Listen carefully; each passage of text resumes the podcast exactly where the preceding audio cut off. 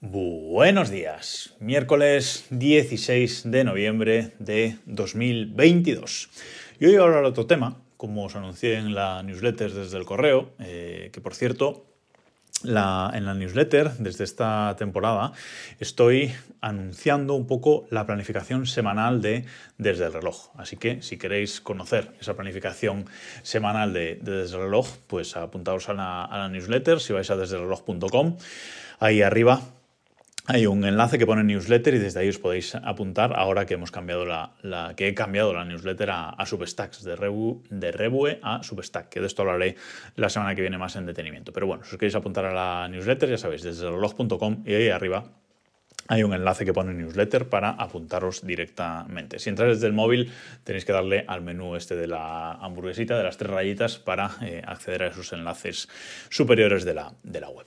Y como digo, en la newsletter os anuncié que hoy miércoles iba a hablar de, otro tema, pero a veces la actualidad manda, así que lo vamos a cambiar y hoy vamos a hablar del espacio.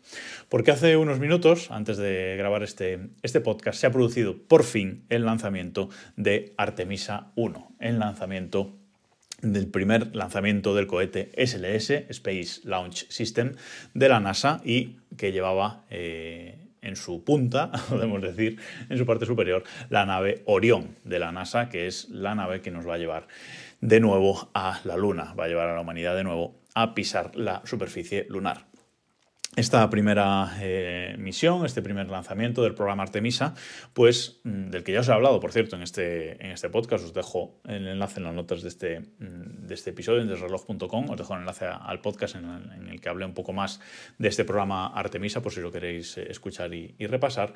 Bueno, pues en este en este programa, este primer lanzamiento es un lanzamiento que va a llevar a esa nave Orión a la Luna, va a dar una vuelta alrededor de la Luna y va a volver a la Tierra. Es esta primera misión de prueba que no va tripulada, pero que va a ser pues, la primera toma de contacto. La misión Artemisa 2 hará lo mismo prácticamente, hará eh, esa nave Orión eh, orbitará la, Luna y volverá a la Tierra, pero ya irá tripulada. Y será la tercera la que por fin aterrizará en la Luna y pisaremos de nuevo, la humanidad pisará de nuevo la Luna.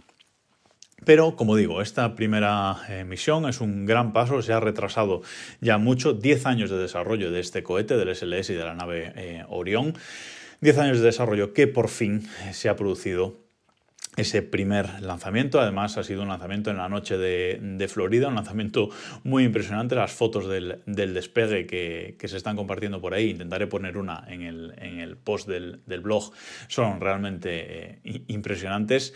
Y bueno, ha sido todo, todo un, un, éxito. Los cohetes laterales se han separado con éxito, la primera etapa se ha separado con éxito y ahí va la nave Orion en su órbita hacia la Luna, en su destino hacia la Luna, en su viaje hacia la Luna. Eh, este es un gran, un gran hito, como digo, hay que darle mucha importancia a esto. Eh, el James Webb lleva muchos años de desarrollo, se ha lanzado y ya está funcionando. Y este cohete de la NASA pues también lleva muchísimos eh, retrasos y sobrecostes, pero también por fin se ha lanzado y ya es útil. por cierto, comentar que no es un cohete reutilizable, este, este de de la NASA, el SLS, no es un cohete reutilizable, tanto los propulsores laterales como la etapa central eh, caen al océano y se, y se desechan totalmente, pero bueno, es el cohete más potente que existe hasta la fecha, por lo menos hasta que SpaceX ponga su Spaceship en funcionamiento. Este SLS es el cohete más potente, es el cohete que nos va a llevar más lejos en el espacio y es el cohete que más carga puede llevar. Así que eh, tenemos que darnos todos la enhorabuena porque por fin tenemos este cohete en funcionamiento. Otro cohete muy potente que hay, pero un poco menos que, el SLS, es el Falcon Heavy, que hace unos, eh, unos días hizo su tercer lanzamiento, creo. El primero fue con aquel eh, Tesla que mandó Elon Musk al espacio en, el, en ese primer viaje de, prueba del, del Falcon Heavy. Luego se lanzó eh, un cohete otro, hubo otro lanzamiento del, del, Falcon Heavy y hace unos días, como digo, hubo un tercer lanzamiento en un cohete, eh, en un, bueno, para un satélite eh, espía y fue de nuevo un éxito. Eh, impresionante de nuevo ver los cohetes laterales, esos Falcon 9 laterales aterrizar a la vez. Es, la verdad es que es impresionante. La etapa central de ese Falcon Heavy sí que no se recuperó porque, bueno, como decimos, es una misión esta secreta, en un lanzamiento de un satélite espía, una misión secreta, con lo cual no se podía saber la trayectoria final, por eso no se ha recuperado esa etapa eh, central. Más cosas relativas a SpaceX en este caso. Bueno, pues la NASA está hablando con SpaceX para una posible misión, esto no está todavía aterrizado, pero para una posible misión hacia el, hacia el telescopio espacial Hubble. Eh, están hablando con SpaceX para poder hacer pues una misión y unas modificaciones pertinentes en sus, en sus cohetes y en sus naves para poder llevar una misión de reparación hacia el cohete hacia el telescopio espacial, perdón, Hubble. Eh, el Hubble, pues bueno, le queda cierto tiempo de, vida, se le están acabando ciertos, em, ciertos componentes que habría que cambiar, había que recargar el, telescopio para que no deje de, funcionar, aunque está el James Webb en órbita, no, no ven en la misma frecuencia de, luz, como, como sabéis, en la misma frecuencia electromagnética, así que es importante mantener el Hubble en funcionamiento y la NASA está planteándose eh, esta posible misión de reparación junto con SpaceX. Esperemos que llegue a buen puerto. Más cosillas, la misión DART, esa misión de eh, desvío de un asteroide, esa primera misión de defensa planetaria de la que también os hablé aquí, pues bueno, ha sido un éxito, tras las medidas eh, posteriores, pues ha sido un éxito, ¿vale? Eh, con lo cual, eh, las medidas, eh, estábamos esperando por los datos y las medidas posteriores al impacto y las imágenes posteriores al impacto para ver si había surtido éxito y sí, ha sido un completo éxito e incluso ha desviado el asteroide mucho más de lo que se esperaba o de lo que la NASA mm, pretendía. Así que un éxito absoluto, otro gran paso para la humanidad.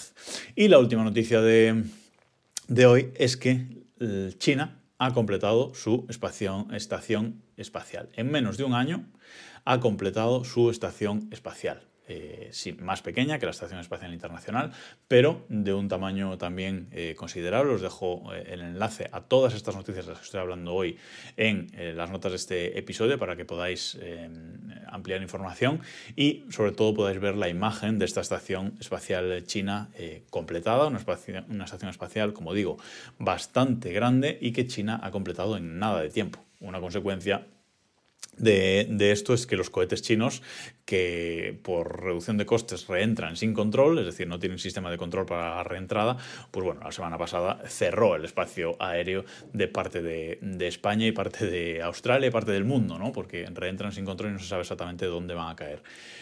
Em, esto es preocupante porque eh, estos cohetes bueno, pues han sido para montar la, estación em, espacial, que como digo ya tiene montada y ya está eh, habitada desde hace, desde hace meses, lo cual es un logro impresionante para China que ha acelerado muchísimo su carrera espacial.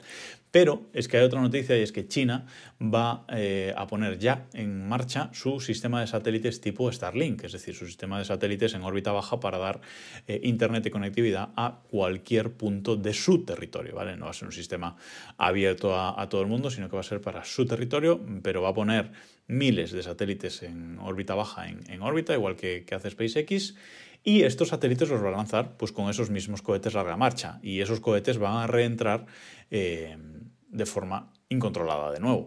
Eh, y van a ser muchos cohetes porque van a lanzar muchos satélites en los próximos eh, meses. Así que esto puede ser un grave problema. Veremos dónde van cayendo esos, esos cohetes, pero eh, esto que vivimos la semana pasada con el cierre del espacio aéreo en España, podemos vivirlo muchas veces más en los próximos meses. Veremos qué ocurre. Y hasta aquí las noticias espaciales por hoy. Nos escuchamos mañana.